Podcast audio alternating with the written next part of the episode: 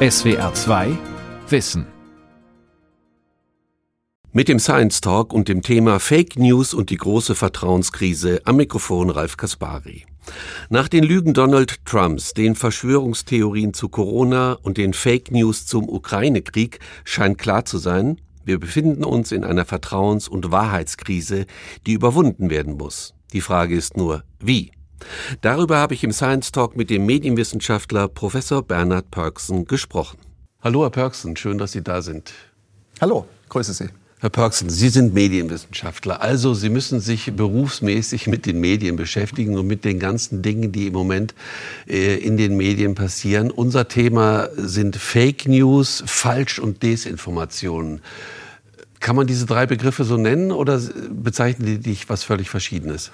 Nein, insgesamt stecken sie ein Feld ab. Und wir haben ja gerade in den letzten Jahren die ungeheure Macht der Desinformation erlebt. Also denken Sie zurück an das Spektakel des amerikanischen Schmutzwahlkampfes 2016. Denken Sie zurück an den Aufstieg von Donald Trump an das Ankurbeln einer im Grunde genommen Maschine, die permanent Fake-Narrative in die Gesellschaft hineinpumpt. Und da sind neue Propaganda- und Desinformationsmodelle entstanden, die wir so vorher noch nicht kannten. Sie haben Trump erwähnt. Was, was ist für Sie ein Beispiel einer besonders krassen und auch perfiden Desinformation? Nun gut, wir hatten diese sehr bekannt gewordene Geschichte. Zum einen der Papst empfiehlt die Wahl von Donald Trump. Klassisches Autoritätenzitat klingt fast irgendwie lustig und kurios ja, und gesagt, seltsam, ja. in, in, äh, aber hat sich massiv verbreitet. Man sieht ja heute sehr genau, was, wie, wann, wie und wo geliked, geteilt und gelesen wird. Und dann natürlich dieses sogenannte Pizzagate, also die Behauptung,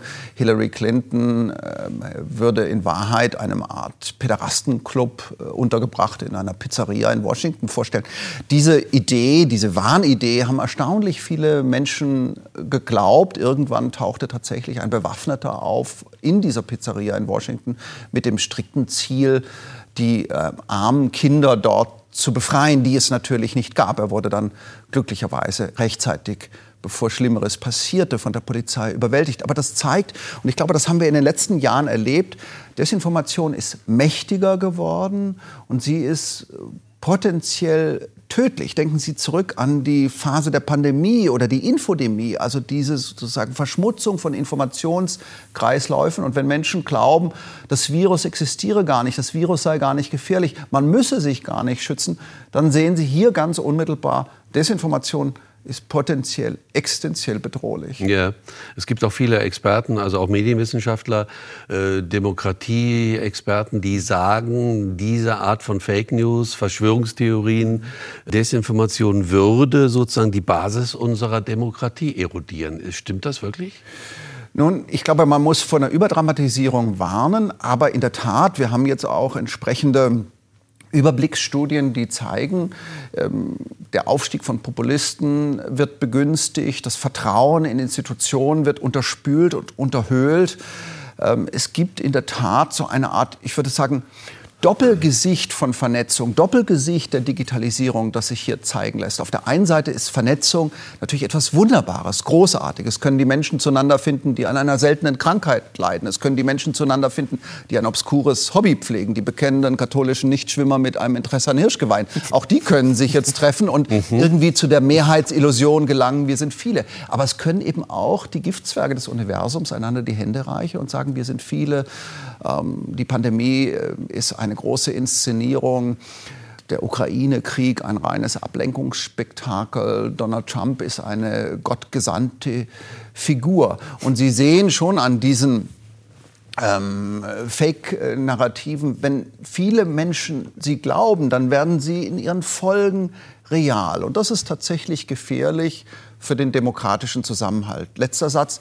Ich würde sagen, Digitalisierung, Vernetzung besitzt ein Doppelgesicht. Ja. Auf der einen Seite haben wir Demokratisierungsprozesse, ja. Partizipationsprozesse, die erleichtert werden. Mhm. Und auf der anderen Seite wird das Institutionsvertrauen, das Systemvertrauen zersetzt, unterspült, erodiert. Ja, Systemvertrauen Vertrauen wird erodiert, äh, weil ich glaube ja, also unsere Demokratie basiert ja auf, auf der Grundvoraussetzung, dass wenn wir beide uns unterhalten, mhm. dass wir beide uns unterstellen, wir lügen nicht, mhm. wir reden über Fakten, wir reden über sowas wie Wahrhaftigkeit mhm. und wir belügen uns nicht. Und in diesem Sinne könnte man ja sagen, dass Fake News das völlig konterkarieren und so eine Art Misstrauenskultur etablieren. Absolut. Und dann entsteht so ein, ja, so könnte man das vielleicht nennen, Fake-Gefühl, das sich immer wieder zeigt. Also Menschen fragen sich, stimmt das überhaupt, ja. was mir gerade gezeigt wird? Und noch etwas ist in dieser Dimensionalität, glaube ich, neu. Wir haben eine neue Geschwindigkeit der Verbreitung, wir haben neue Verbreitungsdynamiken, also es wird sehr viel schwieriger, Desinformation überhaupt zu kontrollieren. Und der Kontrollversuch lässt oft den Kontrollverlust erst so richtig manifest werden. Und wir haben natürlich eine ganz andere Möglichkeit, ein potenzielles Weltpublikum zu erreichen. Also das Netz ist eine Weltbühne und auf dieser Weltbühne finden heute, gewissermaßen, findet heute die Verschmutzung von Informationskreisläufen in einer anderen Dimension statt. Durch Social Bots, durch Trolle, durch Autokraten, die ihre PR-Söldner in die, auch die Netze des Westens entsenden. Wir haben auf der anderen Seite, und ich glaube, das gehört zu einem komplexen Bild dazu, eine totale Vermachtung des kommunikativen Raumes. Ganz wenige Digitalunternehmen, die ungeheuer reich werden. In diesem Jahr 2022 zeichnen wir jetzt ja auf. In diesem Jahr werden drei Digitalunternehmen mehr als die Hälfte aller Werbeeinnahmen weltweit auf sich vereinigen können. Das ist Meta, alias Facebook, Google und Amazon. Mhm. Mehr als 50 Prozent aller Werbeeinnahmen weltweit an drei Unternehmen. Und gleichzeitig wird der Lokaljournalismus, ein demokratiepolitisch ungeheurer Verlust, stranguliert. Also jeder kann sich zuschalten. Vermachtung des kommunikativen Raumes, eine neue kommunikative Infrastruktur mit Geschwindigkeiten und anderen Verbreitungsmechanismen. Und letzter Gesichtspunkt, zunehmend lässt sich beobachten, dass autokratische Systeme versuchen, einen digitalen eisernen Vorhang zu errichten. China hat es lange vorbereitet, der Iran, Nordkorea, Russland macht es im Moment. Und aber auch in die Netze des Westens hineindrängen. Hier versuchen, Verwirrung zu stiften, Wahlen zu manipulieren, Menschen gegeneinander aufzuhetzen.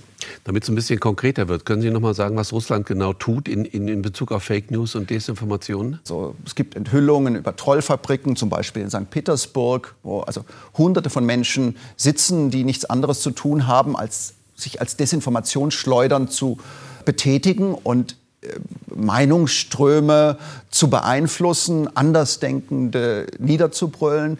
Wir haben es im Ukraine-Krieg, Sie haben es erwähnt, erlebt, wie ähm, massiv Russland hier interveniert. Ein Beispiel, aktuelle Studie. Ähm, TikTok ist ja das Medium der jungen Menschen, emotionales Echtzeitfernsehen im Schnipselformat, könnte man sagen. Mhm. 40 Minuten nach der Installation der TikTok-App haben sie das erste Mal russische Fake-Narrative zum Ukraine-Krieg auf ihrem Smartphone gesehen, im Durchschnitt. Ja. Also das zeigt ihnen so etwas wie die Dimension. Und wir haben Letzte Bemerkung, ja auch gesehen, dass Desinformation über Social Bots, also Computerprogramme, die menschliches Kommunikationsverhalten simulieren, massiv verbreitet werden oder auch in Form von sogenannten Deepfakes, also das sind KI-Programme, Programme der künstlichen Intelligenz, die benutzt werden, um scheinbar authentische Videobeweise zu fälschen. Beispiel, Gleich zu Beginn des Ukraine-Krieges, wenige Tage nach Beginn, taucht ein Video auf, in dem Zelensky, der ukrainische Präsident, angeblich die Kapitulation erklärt. Dieses Video wird auf einer erinnern. gehackten ähm, ukrainischen Nachrichtenwebsite ausgespielt und er fordert hier die ukrainischen Landsleute, die Soldatinnen und Soldaten auf, nach Hause zu gehen und zu kapitulieren.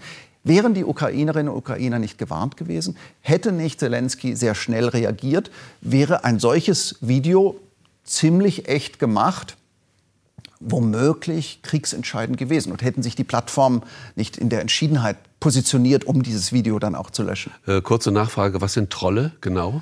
Trolle sind, ähm, ist ja eigentlich sozusagen Märchenfiguren, da kommt diese, ja. äh, diese Name, dieser Name oder diese Bezeichnung her. Aber es sind eigentlich äh, Leute, die im Netz oft anonym auftreten und die nichts anderes tun, als gewissermaßen Giftköder der Kommunikation auszuwerfen, andere zu beschämen, andere zu attackieren und das Kommunikations, an dem Ruin des Kommunikationsklimas zu arbeiten. Dann freut sich der Troll, so kann man sagen. Kann man sagen, Herr Pörksen, dass gerade Krisen, also wie Krieg oder sagen wir mal wichtige Entscheidungen wie vor Wahlen oder Machtgelüste, dass solche Dinge gerade diese Desinformationskampagnen erzeugen und befördern? Man kann eigentlich sagen, das Extremereignis ist die große Stunde der Falschmeldungen, weil Ja. wir gewissheitsbedürftig gewesen sind. Also Ja. eine Katastrophe passiert, es wird berichtet von einem Amoklauf, eine mögliche Anschlagsserie, irgendein furchtbares Ereignis. Menschen geraten in Unruhe, wollen sehr genau wissen, was ist los, suchen nach Informationen. Und das ist die große Stunde der Falschmeldung. In dieses Informationsvakuum, wenn die andere Seite, die um seriöse Informationen bemüht ist, nicht schnell genug reagiert, in dieses Informationsvakuum werden dann ähm, Bilder eingespeist, Behauptungen eingespeist, Gerüchte eingespeist, die Menschen zutiefst verunsichern können. Also wir haben es erlebt, zum Beispiel in Deutschland ähm, im Jahre 2016, im Juli, ein Schüler erschießt äh, neun Menschen und dann sich selbst, eine entsetzliche Tat. Und in München, dieser Weltstadt, entsteht über Stunden hinweg das Gerücht, eigentlich sei die ganze Stadt in der Hand von islamistischen Fanatikern, die mit verteilten Rollen an unterschiedlichen Orten der Stadt eine Anschlagsserie verüben. Und Menschen sind tief verunsichert. Bis zu 300 Tweets pro Minute, 300 Tweets pro Minute, die von dieser angeblichen Anschlagsserie in München handelten. Und Sie sehen hier, wir sind gewissheitsbedürftig und es lassen sich barrierefrei jede Menge Scheingewissheiten in die Informationskreisläufe der digitalen Welt Ja. einspeisen. Das klingt plaus- plausibel, war gerade so in Bezug auf die Corona-Pandemie. Ne? Also da ging es ja auch plötzlich darum, dass gewisse Fake News Gewissheiten schaffen. auch da das Moment der Angst und ja womöglich das sehr ehrenwerte Bedürfnis von anderen Menschen, andere zu warnen. Und Sie sehen an diesem Beispiel noch etwas anderes. Vermutlich haben auch Sie Falschnachrichten zugespielt bekommen zu der Gefährlichkeit des Virus oder zu der Wirksamkeit irgendwelcher Medikamente, die dann nachher sich als unwirksam erwiesen haben. Und zwar nicht nur von professionellen Desinformationsspezialisten, sondern auch gewissermaßen über den Kanal der Vertrautheit von Familienmitgliedern, von Freunden, die im besten, äh, mit den besten Motiven, sie womöglich zu warnen, das dann weitergespielt haben. Das heißt, wir haben eine Peer-to-Peer-Desinformation, eine sozusagen Propagandamaschine, die auch in unserem engsten Umfeld läuft. Und das macht es so schwierig, weil wir ja unseren Freunden, den Familienangehörigen zu Recht vertrauen. Gut, wir haben auf der einen Seite, wir sind Wesen, die eigentlich Sicherheit brauchen. Wir wollen auch Übersichtlichkeit. Wir wollen wissen, wer gut und wer böse ist. Das ist das eine. Das andere ist natürlich auch, dass das äh, ganze Beispiel Trump äh, natürlich auch von brutalsten Machtwillen äh, gelenkt wird. Nicht? Also es geht nicht nur um unsere Unsicherheit, sondern es geht auch um Menschen, die brutale Macht ausüben wollen oder Staaten zum Beispiel. Unbedingt. Und Sie sehen an so einer Figur wie Trump, der hat eigentlich eine Art Modell, ein Propagandamodell der permanenten Verwirrung in das Zentrum der politischen Kultur hinein importiert. Die Washington Post hat ja ihre Fact- Fact-Checker äh, losgeschickt und die haben ja sehr genau rekonstruiert, wie oft lügt Trump am Also die Tag. Faktenchecker, und, ne, Ja, die genau. Und man hat dann am Ende der Präsidentschaft so festgestellt, es waren äh, 30.000 Falschbehauptungen, die der amerikanische Präsident, der, der einer der mächtigsten Menschen der Welt, verbreitet hat. Und man hatte einen sehr strengen Begriff der Lüge nebenbei gesagt. Also wenn Trump sagte, ich bin ein mental stabiles Genie, dann wurde das nicht zu den Unwahrheiten gezählt. Ja? Also hat man sehr streng, sehr streng äh, geurteilt. Aber das Interessante oder auch Erschreckende an einer Figur wie Trump, Sie sehen hier ein spezielles Propagandamodell. Zensur durch Rauschen, permanente Verwirrung. Es geht nicht darum, die Informationsmenge zu begrenzen, sondern es geht darum, die Aufmerksamkeit für das tatsächlich Relevante und tatsächlich Bedeutsame zu blockieren. Also es ist ein anderes Propagandamodell, nicht mehr klassisch, ich begrenze die Informationsmenge, Ja. sondern ich blockiere die Aufmerksamkeit Ja. für Relevanz durch permanente Nonsensdarstellungen. Trump möchte Grönland kaufen. Es fällt ihm morgens äh, irgendwo im Oval Office oder im Bademantel sitzend, twitternd mal wieder irgendetwas, eine Pöbelei ein, die dann weltweit gespielt wird. Also permanente Nonsensproduktion. Und Sie sehen daran, immer mehr Information unklarer Herkunft erhöht die Chancen für Desinformation, eben weil wir gewissheitsbedürftig sind und dann in dem umherwirbelnden Informationskonfetti auf das zurückgreifen, was wir aus guten oder schlechten Gründen glauben wollen. Und das Interessante ist, Trump hat ja sozusagen die, die Logik der Plattform hat er ja eigentlich nur bedient.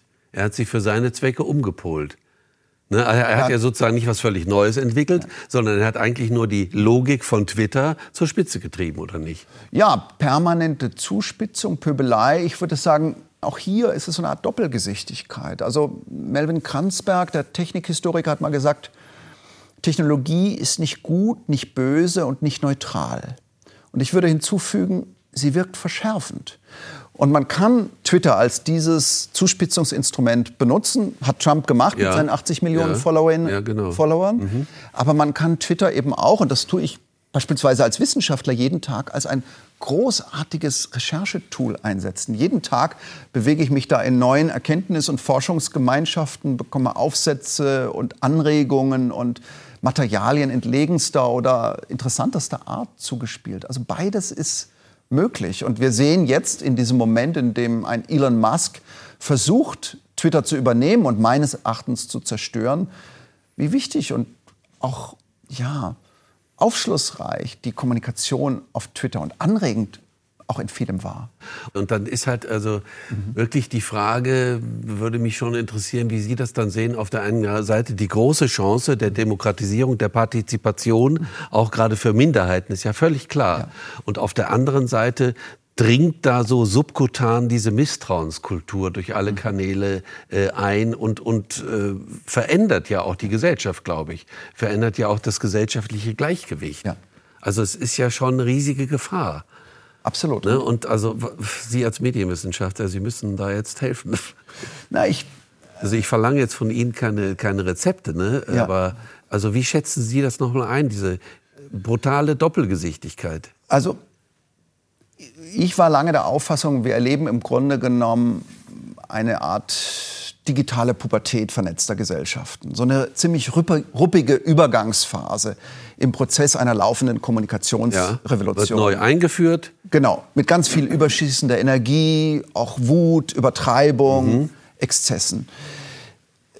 Aktuell, wenn man sich die Krisenlage und die Krisenverdichtung in der Gesellschaft anschaut, treibt mich die Sorge um, dass uns die Zeit wegläuft. Wir haben ja Krisen, denken Sie an den drohenden Klimakollaps, äh, den laufenden Krieg, die womöglich immer wieder aufflackernde Pandemie. Wir haben ja Krisen, die nicht so nötig machen wie globale Kooperation, die Herausbildung eines Realitätskonsens Richtig. und auch eines Wertekonsens. Richtig. Also wir müssen als Gesellschaften idealerweise im transnationalen Rahmen strategiefähig bleiben, um überhaupt diese Krisen bekämpfen zu können. Müssen uns darauf einigen, was stimmt und was genau, ist zu tun. Das ist die Herausforderung. Und, ja. und das Problem aus meiner Sicht, und das ist Ursache meiner Beunruhigung, ist, dass sie durch Desinformation für relativ kleines Geld, wir haben es beim Brexit gesehen, bei den Attacken auf die Rohingya, beim amerikanischen Schmutzwahlkampf, bei der Pandemie, Infodemie, jetzt im Ukraine-Krieg, dass sie durch Desinformation für relativ kleines Geld die Strategiefähigkeit ganzer Gesellschaften unterminieren und unterspülen können. Und das halte ich für eine ernsthafte Gefahr. Beispiel? Naja, wir, Beispiel ähm, Klimakrise. Wir müssen uns schnellstmöglich transnational darauf einigen, die CO2-Emissionen nach unten zu drücken. Im Moment gibt es, die CO2-Emissionen steigen, trotz unseres Wissens um diese Klimakrise, keine effektive Weltklimapolitik. Punkt. Und hierfür ist ein Realitätskonsens nötig und ein Wertekonsens. Und was machen Populisten, also, was machen Propagandisten? Sie zerschießen oder zertrümmern diesen Werte und Realitäts Klimawandel zum Beispiel. Leugnen, so.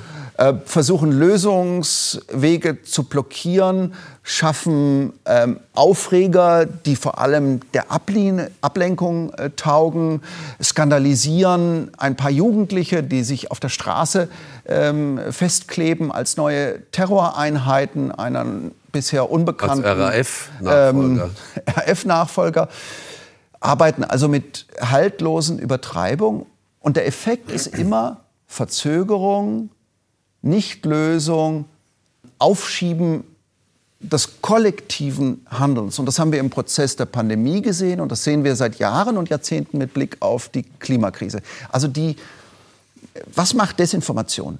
Systematisch Staubwolken der Pseudo-Ungewissheit produzieren. Durch Spektakel, durch Konfrontainment, durch Ablenkungsthemen, durch ähm, ähm, Stichflammen der Erregung, die man einplant und einkalkuliert. Und das ist das, was mich wirklich beschäftigt. Also was kann man tun? Reicht die Zeit für eine effektive Medienbildung des Individuums? Diese Frage treibt mich um, ja. Also Medienbildung des Individuums. Hm, da muss ich Ihnen ja sagen, da sträuben sich mir schon ein bisschen die Nackenhaare, weil. Warum? Weil wir ungefähr seit also ich würde sagen, mindestens seit wir viele Fernsehkanäle hatten, also mit Einführung mhm. des dualen Fernsehens, des Privatfernsehens, haben wir doch diskutiert über Medienkompetenz. Mhm. Und wir müssen die Kinder äh, fit machen für äh, den Gebrauch von Medien. Ist da viel passiert aus Ihrer Sicht? Oder, oder anders gefragt, das ganze Gerede über Medienkompetenz hat uns nicht davor immunisiert oder viele Bevölkerungsgruppen, jetzt auf Fake News hereinzufallen. also so würde ich es eher sagen. Ja, ich persönlich denke, Sie haben recht, auch weil ähm, dieses Kompetenzgefloskel nicht ähm, normativ ausgerichtet war. Oft meinte man damit auch sowas wie eine technische Kompetenz, ja, wollte sich irgendwie den Anschein des Modernen geben. Und wir sehen ja die ähm, Folgen des Kompetenzgeredes, dieses Floskelfiebers. Es ist einfach viel zu wenig passiert. Aber es gibt Gegenbeispiele. Denken Welche? Sie an Finnland, Krim. Annexion 2014, russische Desinformationskampagnen im Land, in Finnland. Was macht Finnland? Ähm, sattelt um, orientiert das Bildungssystem neu, setzt ein Critical Thinking Curriculum auf, das Studium von Fake News im Unterricht, aber auch für unterschiedlichste Altersgruppen. Heute hat man da die höchsten Medienkompetenzwerte in ganz Europa. Also es gibt Erfolgsmodelle, erster Punkt. Und zweiter Punkt, aus meiner Sicht ist dieses Medienkompetenzgerede auch deshalb äh, so fatal, weil wir praktisch geerdete, konkrete normativ ausgerichtete Medienmündigkeitskonzepte brauchen. Mein eigener Vorschlag lautet, wir müssen den Wechsel schaffen von der digitalen Gesellschaft, in der wir heute leben, zur redaktionellen Gesellschaft der Zukunft. Ich behaupte, in den Normen und Maximen des guten Journalismus, wissen, dass es auch viel schlechten Journalismus gibt, aber in den Maximen und Normen des guten Journalismus liegt eigentlich eine Ethik für die Allgemeinheit. Also prüfe erst, publiziere später, höre auch die da andere rennen Seite. Sie bei mir offene Türen ein. Nur das heißt jetzt so, also was, was heißt es jetzt, äh, die redaktionelle Gesellschaft? Es kann dann nicht jeder Redakteur werden oder Journalist oder es kann nicht jeder sozusagen einen professionellen Umgang mit Informationen erlernen, oder? Ich glaube, dass das ein Bildungsziel sein muss. Nicht, dass jeder Journalist oder Journalistin ja. werden soll, um Gottes Willen. Sondern? Sondern, dass man Journalismus als eine Kulturtechnik versteht, um einzuschätzen, was ist seriöse, glaubwürdige, veröffentlichungsreife Information, was verdient es, verbreitet zu werden und was nicht. Diese Fragen gehen in einer Zeit, in der jeder zum Sender geworden ist, tatsächlich auch jeden an. Ja. Was sind die Maximen des guten Journalismus? Wie gesagt, prüfe erst, publiziere später, mache ein Ereignis nicht größer als es ist, höre Mehrere auf die andere Quellen. Seite. Mehrere Quellen, zwei Quellenprinzip. Immer mindestens zwei ganz, Quellen. Ganz äh, entscheidend. Und diese Prinzipien sollten heute in der Schule gelernt werden. Und das Interessante ist für mich und das Berührende ist für mich, dass das geschieht. Also wir haben Vereine in diesem Land, Korrektiv, Reporterfabrik, die Journalisten, Bürgerjournalistenschulen eigentlich aufmachen. Wir haben Organisationen wie Journalismus macht Schule, die seit 2019 10.000 Schulen besucht haben. Also Journalistinnen und Journalisten, die oft ehrenamtlich oder für kleines Geld in die Schulen gehen und diese Kompetenzen unterrichten. Denn das Bildungssystem ist an der Stelle aus meiner Sicht zu langsam, zu, zu lethargisch, Absolut, ja. normativ zu unentschieden. Mhm.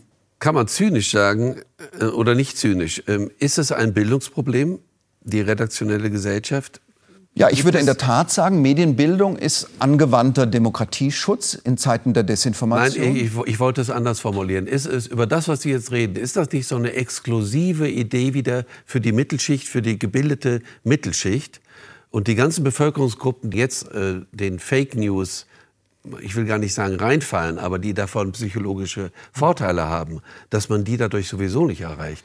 Das würde ich nicht sagen. Also zum einen ist es empirisch keineswegs so, dass nur sogenannte Ungebildete auf Fake News hereinfallen. Mhm. Wir haben sehr klare Hinweise darauf, ähm, dass durch alle Schichten geht? Dass es durch alle Schichten geht. Zum Zweiten ist es ja einfach eine Frage, eine didaktische Herausforderung, über die Sie sprechen. Also wie macht man etwas so verständlich, so anschaulich?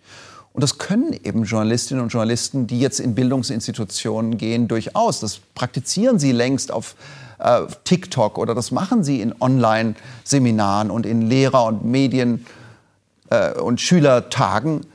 Das können Journalistinnen und Journalisten, wenn sie entsprechend geschult und sind und Lust darauf haben, ja durchaus leisten. Also mir macht es durchaus Hoffnung. Da passiert sowas, was man so eine Art Graswurzelrevolution der Medienbildung nennen könnte. Das Schulsystem ist wahnsinnig lethargisch. Aber äh, mir macht es durchaus Hoffnung, mit welchem Engagement Journalistinnen und Journalisten jetzt in die Schulen gehen und diese Kompetenzen trainieren und unter anderem auch in den Volkshochschulen, also auch für ältere Zielgruppen tätig sind.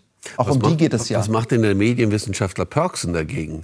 Gehen Sie auch in Schulen? Na, ich Also halte da manchmal davon, dass Sie Sendungen wie hier, äh, Vorträge. ich bin in Min- Ministerien unterwegs, wenn man mich dazu einlädt. Allerdings ist es einigermaßen frustrierend, weil ich diese Lethargieprobleme sehr stark erlebe. Also diese ewige Verzögerung. Man erkennt das Problem und vertagt es fröhlich.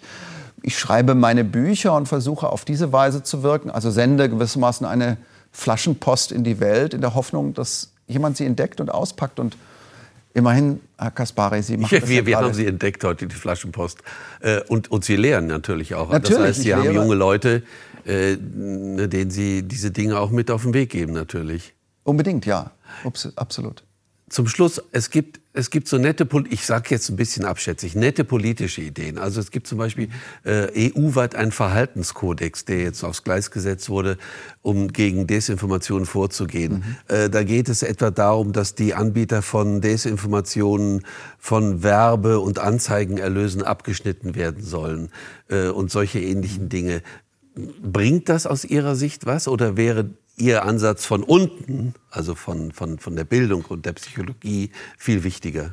Na, ich glaube, dass es alles braucht. Das ist eine gewaltige, und das meine ich jetzt nicht floskelhaft, systemische Herausforderung.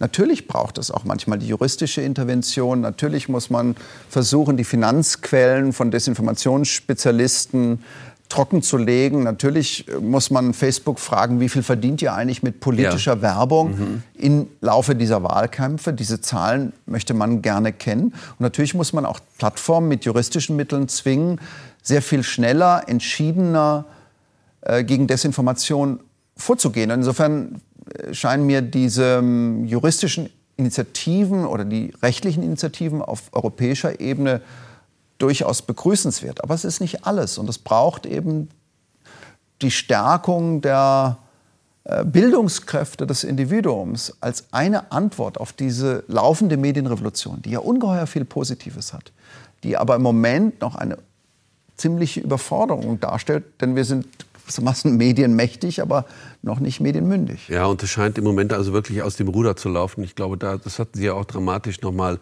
beschrieben. Ich glaube, da braucht man wirklich eine, eine, eine, keine Kehrtwende, aber das Ruder müsste man herumreißen und das müsste schnell passieren, oder? Ja, ich denke, dass offene Gesellschaften insgesamt vor der Frage stellen, wie Frage stehen, wie können sie entschiedener gegen die Feinde der Demokratie vorgehen. Ja, eine funktionierende Öffentlichkeit ist nicht alles, aber ohne eine funktionierende Öffentlichkeit ist alles nichts, weil das ist unser Aushandlungsraum, in dem wir uns darüber verständigen, was ist und was sein soll. Und wenn dieser Aushandlungsraum der Öffentlichkeit vermüllt wird, von Manipulation und verbaler Gewalt regiert wird, wenn sich viele Menschen gar nicht mehr trauen, sich zu äußern, die behutsamen und zaghaften und resonierenden abgedrängt werden und verschwinden, dann ist es tatsächlich eine Gefahr. Wir werden gucken, wie wir mit der Gefahr umgehen. Herr Perks, und vielen Dank für das Gespräch. Ich danke Ihnen. Das war SR2 Wissen mit dem Science Talk und dem Thema Fake News und die große Vertrauenskrise. Ich habe gesprochen mit dem Tübinger Medienwissenschaftler Bernhard Pörksen. SWR 2 Wissen. Manuskripte und weiterführende Informationen zu unserem Podcast und den einzelnen Folgen gibt es unter swr2wissen.de.